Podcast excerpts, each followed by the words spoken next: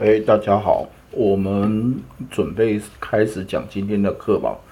我们现在讲的东西应该算最硬的东西吧。这个东西能熬过去的话，其实，呃，你就会慢慢懂那个整个命理学很多的基础知识了。那我们今天来讲地支哦。那地支这堂课呢，其实我们先我们先来看到那个地支的这个表，我重新从那个。微信上面发到大群里面，大家可以重新看一下。好，那地支呢，基本上就是子丑寅卯辰巳午未申酉戌亥十二个。那这十二个呢，我们直接我们先对到这个表，我们还是对着这个表讲，你们会比较容易有概念。那第一个呢，这个时候你会对到这个表的时候，你会有个疑惑，为什么是寅在前面，不是子在前面？这个部分呢，跟那个秦代把历法改了有比较大的关系。在汉代呢，在秦之后，那个呢，最早每一年的交年是用子月交年的。那这个子月呢，是从其实就是每一年大概十二月左右到隔年一月，然后呢，再从一月到我们阳历的二月。但是呢，后来他把这个建，就是把这个。每一年的交接的这个时间从子改成寅，这也是有原因的。因为在冬天水就是子月，你可以看到它的五行是属水的。那其实呢，它更象征的是一个那种收藏，然后比较凛冽的一个感觉。其实，在北方那个时候是很很冷的，所以以子来过年，其实在感知上你是很难有感觉说你是一年。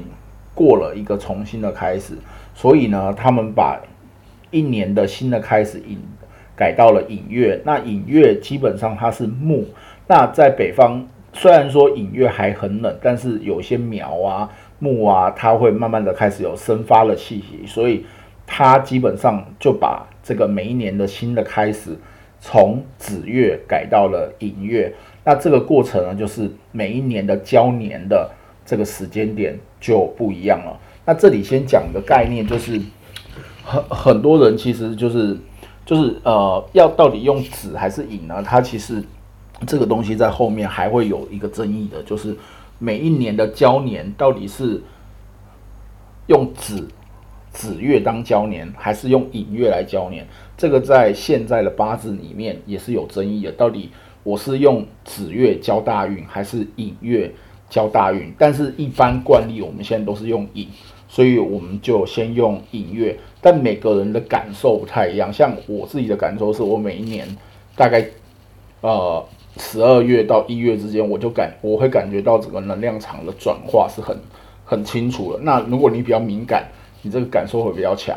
但有的人感受不明显的，你可能对这个感觉是子月交年还是寅月交年，你的感觉就不会那么旺。那么强，好，那我们从子哦，我们这个时候我们还是习惯从子丑寅卯辰巳午未申酉戌亥来谈哦。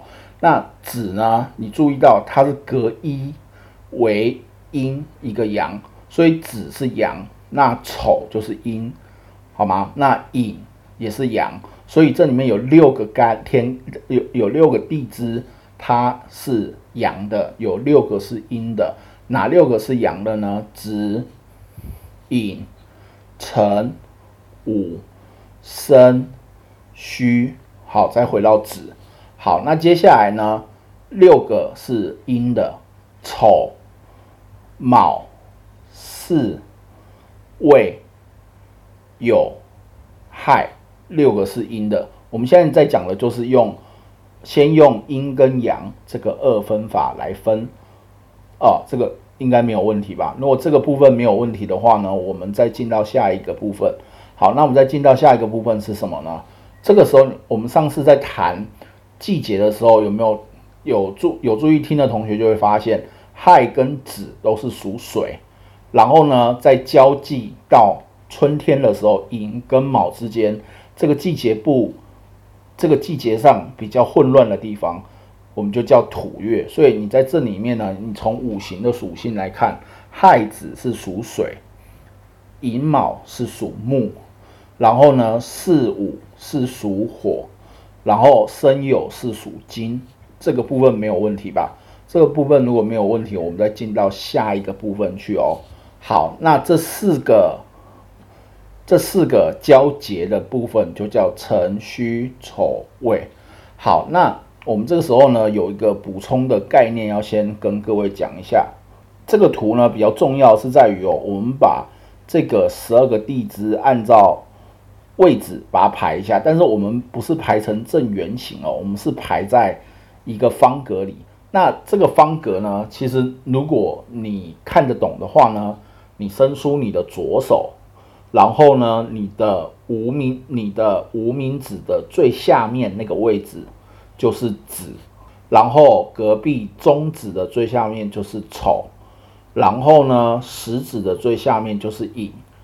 好，然后呢，接下来在你的食你的食指的从指根往上的一个指节。那个就是乙，再往上是辰，再往上是巳，再往上是午，这个午又变到中指的最上节哈，然后呢未在无名指的最上节，伸在小指的最上节，然后呢往下有跟虚就是在小指的最上面的第一个指节跟第二个指节，在指根的地方又是亥。这个部分你们有没有听懂啊？有有听懂回回我一下啊！这个是很基本，我们其实后面之后再排所谓的六十甲子或者在排所谓的掌诀的时候，我们都是用这个手在排。这个就是你看到很多算命师用手在点点点点点，他其实就是用这个掌诀。不会不会。来，这样这样有没有看到？嗯，就是中指和嗯。无名指的中间那两个线是空着的，是吗？然后中间这边是没有在用的，中间这一圈是不用的。譬如说，我们的子在这里，对不对？那我们现在假设是，我们现在假设我们今年是呃庚子，庚在这里嘛？那我们上次学过嘛？庚子下一个庚的下一个是辛嘛？所以辛丑就在这里嘛？辛丑，然后人下一个就一定是壬寅嘛？对不对？这个你就可以依序在自己的手上把六十甲子全部推出来了，这个就是一个最基本的一个推的一个方式啊。其实那个我们很多的这个数在讲数的时候都会用这个东西作为一个那个作为一个排列组合在手上推的。好，那我们现在是把这个六十，我们现在是把这个六，我们现在是把子丑寅卯辰巳午未申酉戌亥这个排在了手上，那。再回到你看到这个方的盘，从这里你就可以推几件事哦，子丑寅卯辰巳午，对不对？这个午其实就是你也可以看到那个讲义哦。讲义呢，讲义第一个是先讲三合，然后呢第二个是讲六合，接下来讲三会，然后接下来是讲喜啊冲亥这两个。好，那我照着讲义讲，这个比较简单哦。好，那我们先看到就是生子辰，它是三合水；寅卯未三合是木；寅午戌三合是火；巳酉巳酉丑三合是金；辰戌丑未四合是土。这个东西呢，合就跟我们之前讲的天干的那个化合是一样的。那它这个一样同的逻辑哦，就是说这三个东这三个地支要碰在一起。它才会转为水，而且呢，它是转为中间那个属性，所以生子辰这三个它是合水。那这个呢，刚好其实跟西洋占星的那个一百八十度是一个拱的那个概念是一样的。那这个合呢，请你们也记住，在不论是后面讲紫微斗数，或者后面讲所谓的风水，就是真的讲风水的时候，其实。他最在乎的是你罗盘下下去，你的六十度角跟你的一百二十度角，就是你那个两个的夹角，这个是最影响你的两个方向。那另外呢，就是从你的对位过来的六十跟一百八，不不是一百八，对不起，一百二十度角这两个角位是最重要。那这个也是在后面我们在讲风水空间上问题的时候，我们要注意的，就是。这个三合三合，其实风水里面有个三合派，它就是用这个方法来看的。就是你的座山，假设你的座山现在是一个子山，那你就要去找这个子山的生，就在这个你你葬下去的这个位置，你的生的位置跟你的辰的位置要有两座山，这两座山的山形是来拱这个穴位的，它就是一个旺地。这个其实也是地支在那个地风水上的一个运用。那这个部分呢，我们我们之前也是在讲那个八字流年的时候，我们之后在讲流年的时候，各各每个人也可以去看一下。那它其实这个合化合化，它在你自己的八字盘里面一样会产生这个反应。譬如说你自己的八字里面就有了生子辰，那这个就会直接把你的这个子这个地支的能量加强，完全变成一个水的属性，它就会把生和辰的能量弱化。所以这个也是属于一种变化的一个化盘。好，那我之前不是常跟各位说这个暗合暗合嘛？其实你看到第七个地支六合，其实一般而言，地支六合其实会比前面那个天干的那个合的力量更强一点。那地支六合呢，一般我们在吹桃花的时候，我们是比较喜欢用地支六合的。那这个其实你今天有上完课，其实你就会懂得怎么用了。我们看到地支六合，它其实就是在子和丑和午跟未中间，你拉条线，它是对称的。子丑是相合，寅是寅亥是相合，卯戌卯戌是相合，就是兔子跟狗是相合的。辰酉是相合，龙凤配。那巳申也是合的，午未也是合的，马跟羊。哦，那猴子猴子跟蛇。那在这个里面呢，其实如果各位要操作所谓的求姻缘，那如果你一直没有所谓的那种，呃，就是说这个桃花一直别人介绍或什么都来不了，那其实你可以考虑就是你去直接，譬如说你是属老鼠的，你可以去找属牛的。其实这个属牛的一般会比较帮着你，而且呢，它也比较可能成为你一个潜在的桃花。那一般我是比较喜欢用地支六合去吹桃花，我比较不会喜欢去用那个地支三合上面那个，因为地支三合比较麻烦，它你要一口气凑两个才能去形成那个桃花，而且它的转化能量比较强，它的五行的改变也是比较强的，所以我一般不太喜欢用上面那一组，我比较喜欢用下面这一组地支六合。好，那另外一个另外一个呢是地支三会。那地支三会呢？它其实是用一个同样地方的能量，就同一个区块的能量汇合起来，然后转化为一个五行。那它的能量是比较纯粹的，就是说这个区块它合在一起，它的能量会比较合。那你可以看到这里，就是我们一样从讲义上对着讲哦。寅卯辰它是三合木，OK，好，四五位三合是火。寅申酉戌三合是金，然后申子那个对不起亥子丑三合是北方水。那这里面就会有同学奇怪，这个土去哪里了？它这个是按照空间的一块的那个最旺的来气来分的，所以它在这里其实不会出现所谓的土这个东西，好不好？那这里呢，我们再补充一个东西给你们，你。请自己做一下笔记哦，我顺便也在那个里面上面打，用文字简单打一下。第一个呢，就是我们还有一个概念，前面没有讲哦，叫子午卯酉。子午卯酉有没有同学可以告诉我，它的五行能量是属于怎么样的一个状况？子是属于纯水，午是属于纯火，卯是木，酉是金。它在后面我们在讲资长能源的时候呢。这几个里面，基本上它的长干是最纯粹的，所以这四个呢，我们一般叫做四正地。哦，我这边简单的打一下四阵地。那这个也有人叫它四桃花，因为这个里面它的能量比较纯粹，它比较容易引动姻缘。那这四个我们一般叫做四桃花。那另外还有一个叫做另外一个呢，就是我们一开始在讲的。那个辰戌丑未，辰戌丑未，我们一直讲是四个土嘛。好，那辰戌丑未，它既然是四个土的话呢，它其实我们又叫四木地。那个木呢，是因为它刚好在十二长生里面，它是属于木的那，就是它是一个属土，它是属五行，刚好在这里是入木。那它在这里呢，能量的是最弱的，就是说它能量都是属于一个储存的一个状况。好，那我们现在给了四组，那另外还有一组是什么？来，各位能凑得出来吗？呃，就是寅这个位置，申、巳、亥，然后这一组呢，我们一般叫做四四马地，它是属于整个能量最奔放，然后是属于能量异动最强的。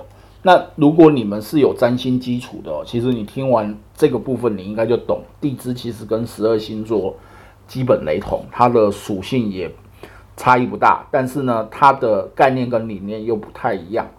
好，我把这四个补充起来。那这个四正、四木、四四马这四个呢，其实是有是有用的。就是说，它基本上在后面我们在谈风水或者谈那个其他事情的时候，我们在讲四正地，那就是说取的是子午卯酉这四个位置。我们取的是四木地，那就是辰戌丑未。我们取的是四个能量最强的寅申巳亥。哦，那这个是一个补充，我们先补充在这里。好，那没有问题的话呢，我们继续再往下看。好，那我们刚刚前面讲的都是属于和呃，都是属于和吧，或者一种能量转化。那后面这几组呢，是属于一个相对我们叫做比较是冲突的一个能量。好，那我们先看六冲，六冲它比较简单，六冲呢，它基本上就是因为五行的能量不相合，所以形成了一个对冲。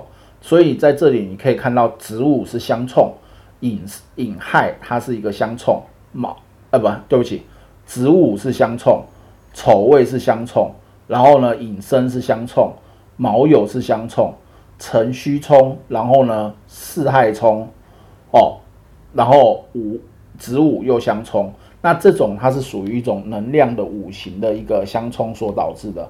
如果这个到这边大的位没有不懂的话，我们来讲。亥这个东西，那亥这个部分呢，一般而言，它呃要怎么说？它的能量呢，基本上比冲稍微弱一点。但是这个亥呢，它一般是我们就说它不是纯性，它不，它是一种嗯，我们这么想好，它是一种出于那种，因为六亥它又叫六冲，那它基本上是六对五行之间的克亥，那它基本上就是指那个子位。子位是相害，然后那个 牛牛跟就是牛跟马也是相害，就是丑午有也是相害。那有没有看到这个图？它的图呢是一个对对线的一个图，就是从横的这个去对。那这个图呢，你可以看到它就是一个直线的对角关系，有虚是相害的。然后呢，辰卯相害，巳寅相害，午丑相害，未子相害。生生害相害，那它在这里面，它就是属于一种，我们前面不是讲了子丑是相合嘛？它就是说午会来破丑跟子的这个合，那为什么会去破呢？因为子跟午的能量它也是一个相冲的，所以它会去破这个相合。那它这种害呢，其实是一种嫉妒或者说一种能量，呃，避免人家去能量去结合的一种害。那这这种部分呢？这种部这种部分的这个害呢，它的影响程度其实没有那么大。就是我们我们这样讲，我们这样来讲好，其实就是那个子午相冲，最多就是吵吵架，就是吵吵架而已。但是呢，害这种呢，基本上就是一种嫉妒的能量。好，那这个部分呢，基本上它就是属于那个一个能量的一个相破。那这里面有一个，呃，这里面应该说我们还有一个东西没有放上去，但一般我不会去讲那么深。但这个我建议你们听一下，因为行冲还有一个叫迫害，那里面有个行，那个行呢，它其实在五行里面的影能量的影响，它其实冲还要大，因为那个我们讲所谓的行啊，就是要见血光的。那这个行呢，其实。它里面有几种哦，你们自己可以记一下。我也把那个直接把这个贴给你们，贴给你们哦，就是那个直接文字整理给你们了。那这种形呢，有几有三种，一个就是呃，我们叫无理之形，就是子卯相型。那另外一种呢，就是 另外一种叫四四四相刑，就是当我能量强的时候，我对你就会产生一个克。那这种呢，就是那个隐士生他们三个之间的相刑。那第三种呢，就是属于叫无恩之刑，就是属于丑未戌这三个的无恩的相刑。那另外呢，还有一种就是那个字形，字形呢就是辰辰午午酉酉亥亥这四组是所谓的字形，这三组这三组是形，然后呢还有三组字呃，还有一组叫字形，字形呢就是自己跟自己过意不去，就是说自己会跟自己比较起冲突。但是行呢，其实你们要记起来，我觉得压力挺大。我我们先不追求你们把这些全部一次背完哦。我我觉得你们慢慢来，别害怕。就是你不要一次性觉得哦，地支上完就晕倒。这这这，我们今天讲，我只敢讲地支的一半啊，就是地支的那个基本的，我们叫做行冲迫害，然后还有相生相合这些东西，我只敢今天先讲完这个。为什么？因为有的同学已经自己超车，就是去看了那个里面还有一个最恐怖的，叫做资常人员。这几个东西全部教完，我估计你们真的会全部晕死掉，就可能下次就没有人跟我，没有人听我讲课了。所以我建议啦，我建议啦，就是今天我们先把地支最呃基本课的第一堂先讲完，下次呢，我们再把地支的那个。地支的进阶课，我们再把资常人员讲完。我们今天讲了，其实已经讲了挺多东西，就是这些东西要怎么运用。那我们可能就需要讨论一下，那个各位同学有没有人自己自愿把自己的八字先贴上来了？但是你不用全贴哦，你就贴八个字就好。好，那我们先来检查一下你的那个自己的八字哦。来，我们按照今天的地支先来检查一下。它是不是它的日主属壬水？好，那它的地地支下面这个日主下面是戌嘛，属土。好，旁边是午，然后呢旁边是巳，再来是子。好，那在这里面我们先来检查有没有什么是跟戌相冲的。我们先检查一下，就是我们今天讲的所有状况，我们先检查一下它有没有发生这个状况。呃，不不要觉得那个一定会发生哦，就是没有。是比较正常的，有有发生刚刚讲的那些状状况，可能就会比较特别哦。你记得把它撤回吧。虚虚跟哪个冲？来，我们先检查那个冲是哪一个，需要跟哪一个冲？我们先看虚跟谁冲？虚是跟辰冲，它有没有跟？那它这个八字里面有没有任何的辰？没有，对不对？所以它其实在八字里面没有。冲的概念就是说，它这里没有发生冲，但是来，我们再看一下哦，虚跟什么会有关？这个辰虚冲嘛，好，那虚跟什么会有可能发生化学反应？你看哦，它的虚是生有虚才会发生反应，它这里有没有生有虚？没有，那它有没有什么是暗合虚的？卯卯戌才是合，那你看一下它的有没有这个？八字里面自己有没有发生？其实基本上它都没发生。那在没有发生的状况下，你们知道在什么时候才会才会出状况吗？其实最简单就是在流年。那这个时候你就会，你这个时候你就要看到他这组八字，你就要反映出一件事：它是虚，然后呢辰戌是冲，所以属龙年的时候，他的感情生活就会很不顺，就是可以直接从流年跟他的地支的这个。就来做一个判断了，呃，这样这样同学们懂吗？有没有听懂？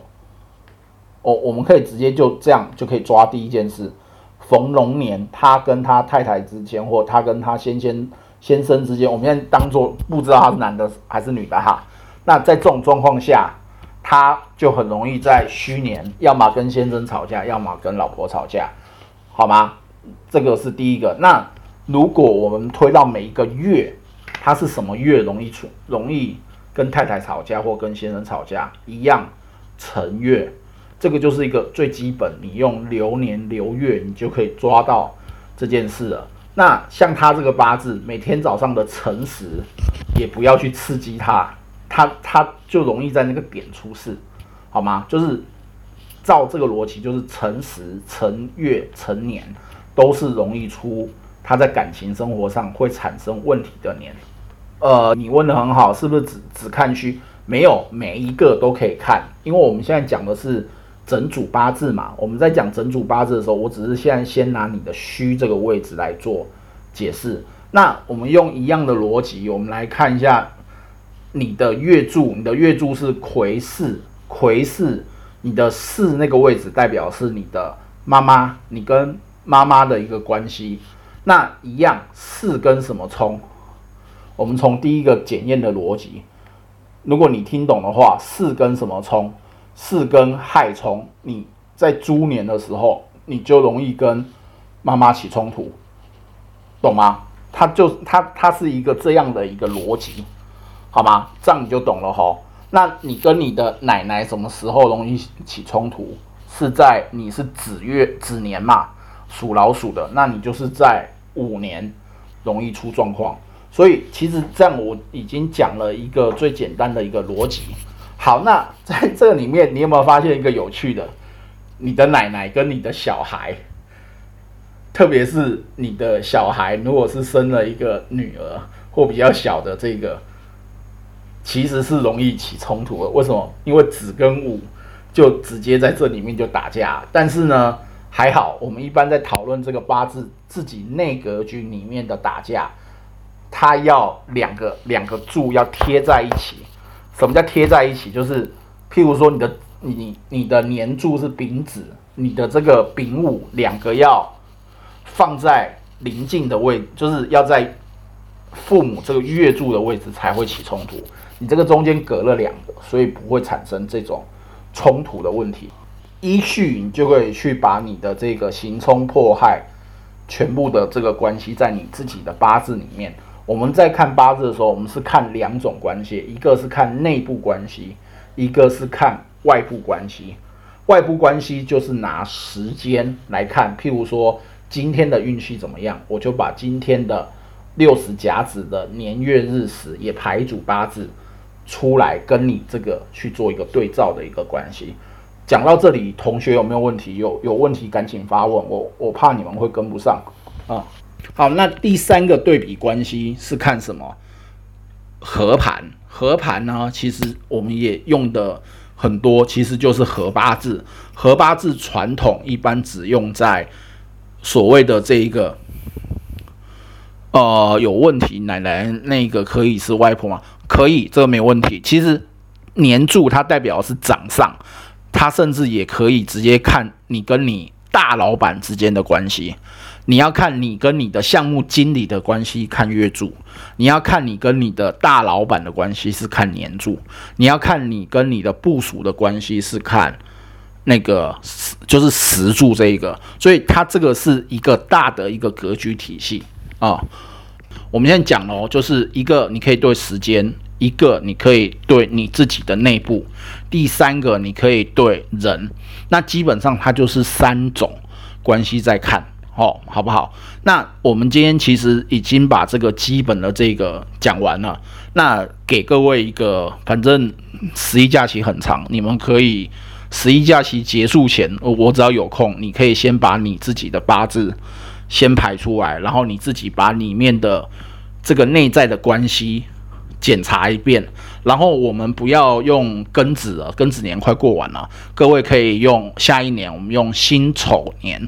做作业，你来检检视一下辛丑年跟你的四个柱，不论是天干还有地支的关系，我们当做一个作业。你们有有时间、有有能量就就来写，因为这个东西还蛮看蛮看自己啦。就是你自己不去练习的话，这个就是真的永远就不会。如果你愿意去好好练习，我是愿意帮你去看你的作业写的怎么样了，因为这种东西真的每个人的状况不一样。哦，那我们今天的课基本先上到这，然后呢，有问题现在开始发问吧。你们现在还没办法，呃，就是整体来看。那呃，那个西多问了，讲了一个很好的问题哦。天干对天干，地支对地支，没有错。就是你用时间在对的时候，一定是天干对天干，地支对地支的对，不要天干对地支。那个天干对地支那个那个逻辑呢不存在，在你的八字进行讨论的时候，就讨论你的内格局的时候，才会用到以日主的五行跟天干地支做深刻的一个对应比例的一个对应的讨论，好吗？如果是用年或者跟别人合盘的时候，一般只用天干对天干、地支对地支这个方法来对。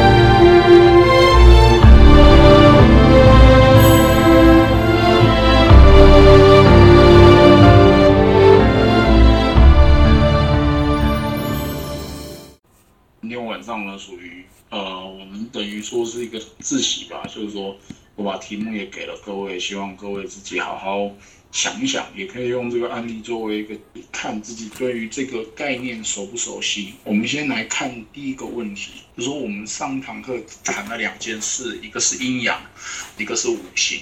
第一个问题呢，就是在阴考虑阴阳的概念里面，我们一样去想一下，就是五行同为丙火的一男一女。那在这一男一女，他在爱情的概念里面，或者说他的表现会不会？有不一样，那我们先想想阴阳阴阳这个概念是什么？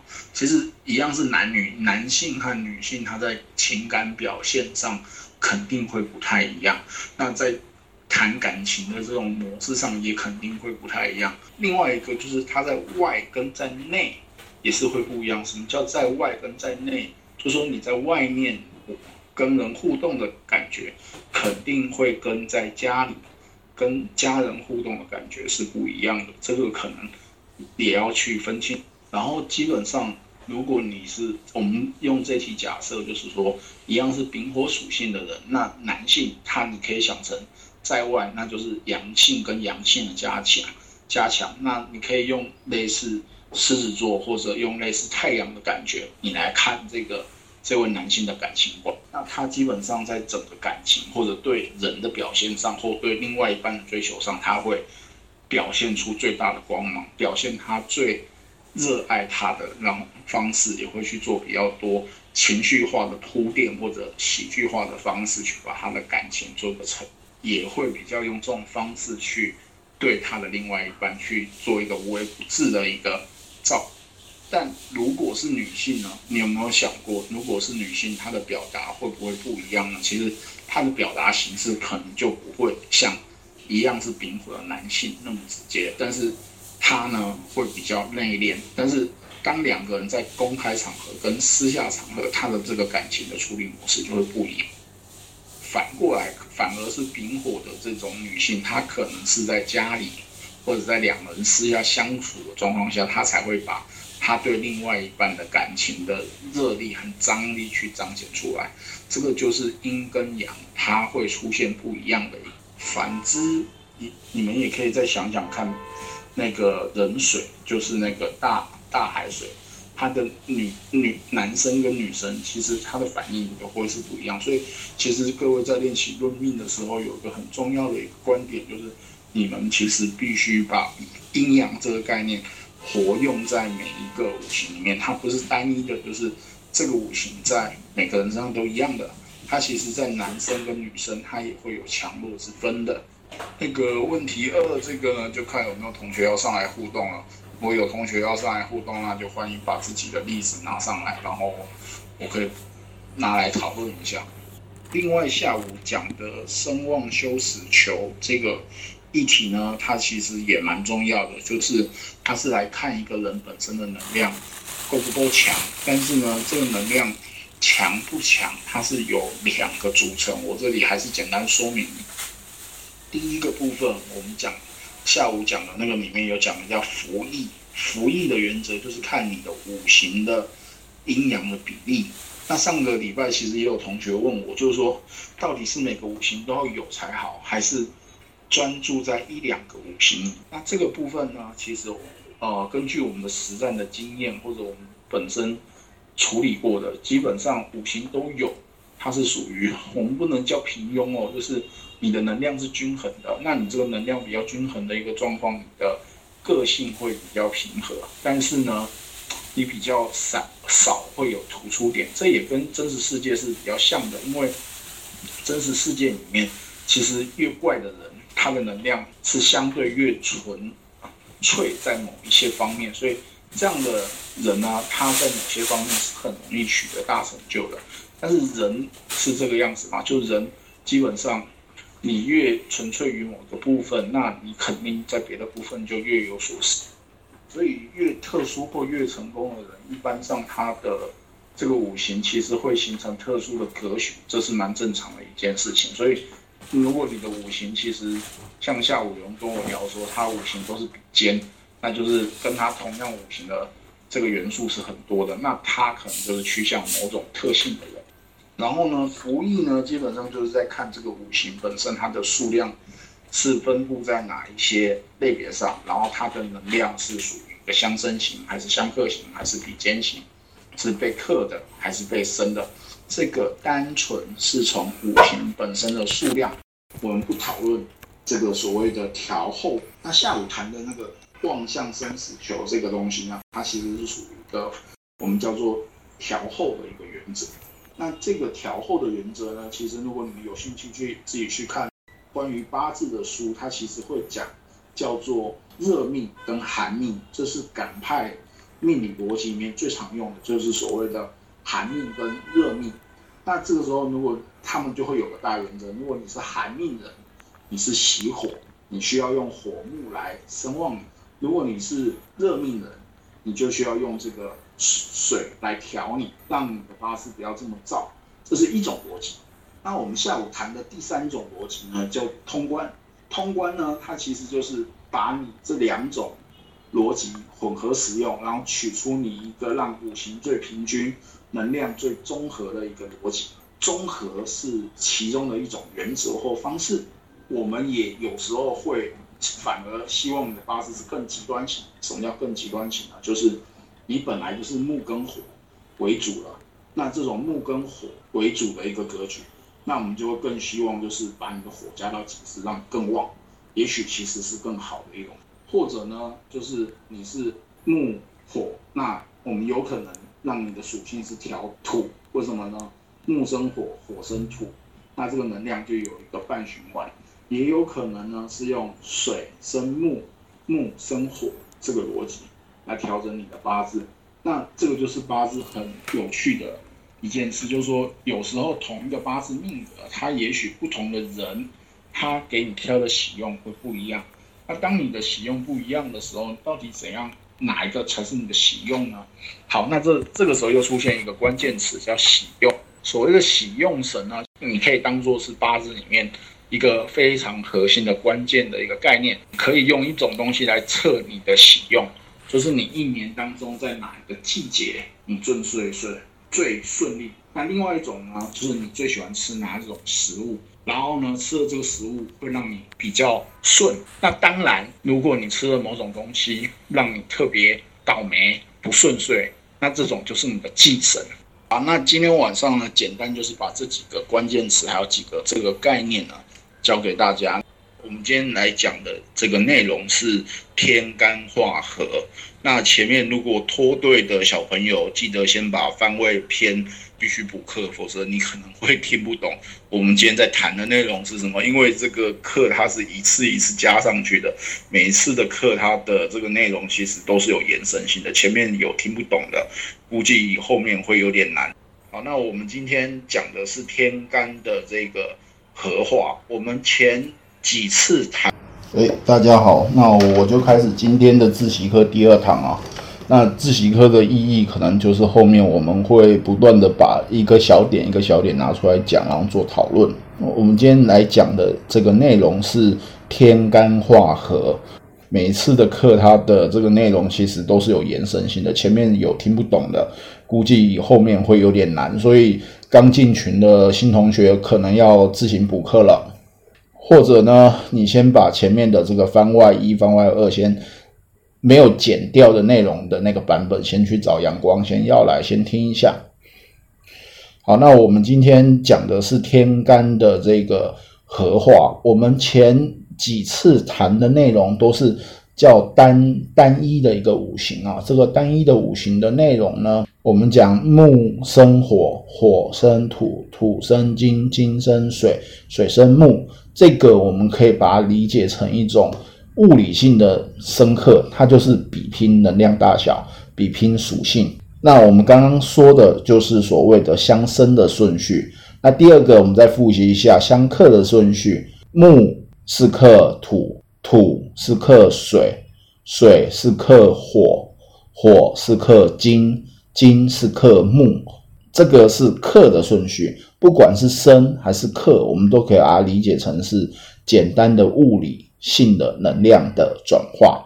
那我们刚刚贴了一个东西上去，叫天干合化，然后会跟我们刚刚张同学问了一个问题，很好，为什么跟讲义的不太一样？诶，这个我们这样讲吧，这个是风水师的惯例，就是一般在教命理学的时候给的讲义，其实你拿到之后。你可能要先看看，然后呢，按常识和内容，先把它再重新的调整一下。就是内容肯定都会有错，为什么会有错呢？这个有错就是因为老师老师为了保障自己的讲义和知识全部被外露，所以他会里面故意留下错误。除非你细细的去看，或者你细细的听老师讲课，否则这个内容呢，你你看到会是错的。好，那我们看到这个表哈，这个表呢，其实甲跟己在这个表里面是甲己合化土，这个就是所谓的合化，就是说甲碰到己，两个会合成土这个性质，但它没有分阳土或阴土，它就往大的土这个属性去走。第二组乙庚合化金，就说乙木碰上庚金，两个呢会往。金的属性去走，那如图所示哦，就是丙辛是合化水，丁壬是合化木，戊癸是合化火，这是五个基本的合化的逻辑。那这个合化，我刚刚强调，它是属于化学作用，它不一定会往这两个的五行去走，它是一种。跳跃式的反应，那至于怎么跳跃，你们可以去找很多典籍哦，典籍上里面会有讲，这个我不去细论，因为我们的课一开始也定位是一个比较简单的运用课，我告诉你们主要的变化原因，我告诉你们怎么用。好，那在这个基础底下呢，我们来进到就是前面贴的这几个八字啊，那这几个八字里面，我们先来一组一组看哈，从案例一往下看。我们从这组来看一下哦，就是这个天干合化到底会发生在怎么样的一个状况下才会发生所谓的天干合化呢？第一个状况就是在你的呃，这个你也可以去查，很多书都有写，但是我告诉各位一个比较简单的运用的一个方式，它这个天干合化必然最主要是发生在情境一日主的左右两侧，就是所谓的。月令跟时时柱跟月柱这两个上面，好，那我们先检查一下他的这个八字有没有发生这个状况。你可以看到他的日主，我再截图一下，重新给各家各位看，只看他的日主哈。他的日主是属于丁丁火，好，我们检查他的左右两侧有没有发生这个化学反应。很可惜，它没有发生这种化学反应。那它不符合我们刚才讲的第一种状况，就是它跟月柱和日时柱发生化学反应，它不属于这个状况。所以呢，它的八字它不会发生一个结构性的变化。但是我们再看另外两个同学的有没有，它本身在它自己结构里面发生合化。我们看一下，我们发现一个有趣的事情，就是我最后贴上来这一组后，我们认真看它的日柱是甲寅，它的时柱是己巳，这一组呢，它就明显发生了一个合化的作用，甲己是相合的。好，那刚刚一开始，其实有位同学就问我说：“诶，这种状况到底代表是什么？”我们重新回到前面的课，可能有同学忘记了分别不同柱、不同柱，还有天干和地支代表的意思。我们自习课我们再重新 repeat 一遍：年柱代表是长辈、长上，代表是你的家里的祖父或者奶奶这一辈，跟你隔两代的；月柱代表是你的爸妈。那石柱代表是你的小孩，好，那这个合化发生了一个怎样的一个作用呢？我们可以看到，它刚刚这组甲己合化土，那他旁边的这个小孩的石柱跟他的天干两个就发生了一个五行的转化，在他的这一盘里面，你可以发现他的这一个土的力量就整个变得很强了，因为甲己合化土，等于说它本身日主的能量就往下掉了。